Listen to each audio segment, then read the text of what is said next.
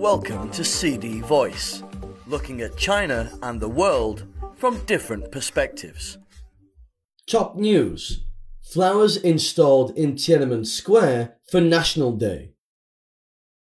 A huge flower basket arrangement with the theme Blessings to China will be installed in Beijing's Tiananmen Square as part of the plan to decorate the square and Chang'an Avenue, the capital's main thoroughfare, for the upcoming National Day holiday next month. Since 1984, Tiananmen Square in the heart of Beijing has hosted huge displays to celebrate the National Day holiday, with their designs and related technology developing over the years. The Beijing Municipal Forestry and Parks Bureau unveiled the plan for this year's flower basket arrangement on Thursday. The Bureau said that construction work commenced on September 15th and is expected to be completed by Sunday.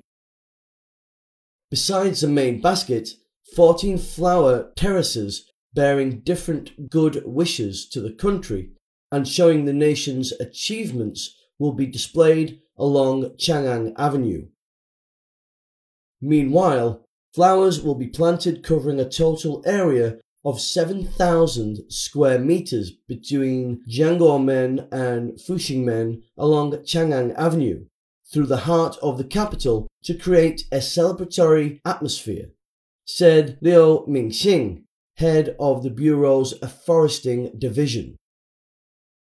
The main floral arrangement in the center of the square, which has been an annual National Day decoration since 2011 will be 18 meters high, the same as last year, and the overall area of the decorations in Tiananmen Square will be 5,050 square meters.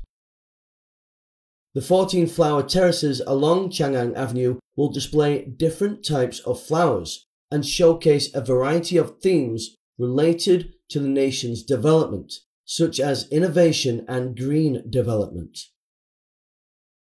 Two of the flower terraces, one in the shape of a rainbow and the other resembling a Chinese knot, celebrate the upcoming 20th National Congress of the Communist Party of China, which is proposed to be convened in Beijing on October 16th. According to the Bureau, up to 100 species of flowers will make their debut on the terraces, both local and imported which will help make the decoration more vivid and colourful. In addition to the square and Chang'an Avenue, all of the districts in the city will also have their own floral decorations, said Liu. Beijing will have a total of 50 themed flower terraces during the period and around 19 million plants will be used, he said. All of the work will be completed by the end of the month.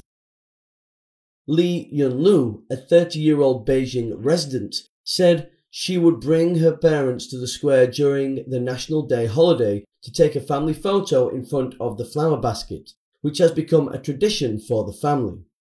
We feel very happy and cherish our good life more every time when we see the beautiful flowers and the smiles on the people's faces around us, she said. That's all for today. For more news and analysis, buy the paper until next time.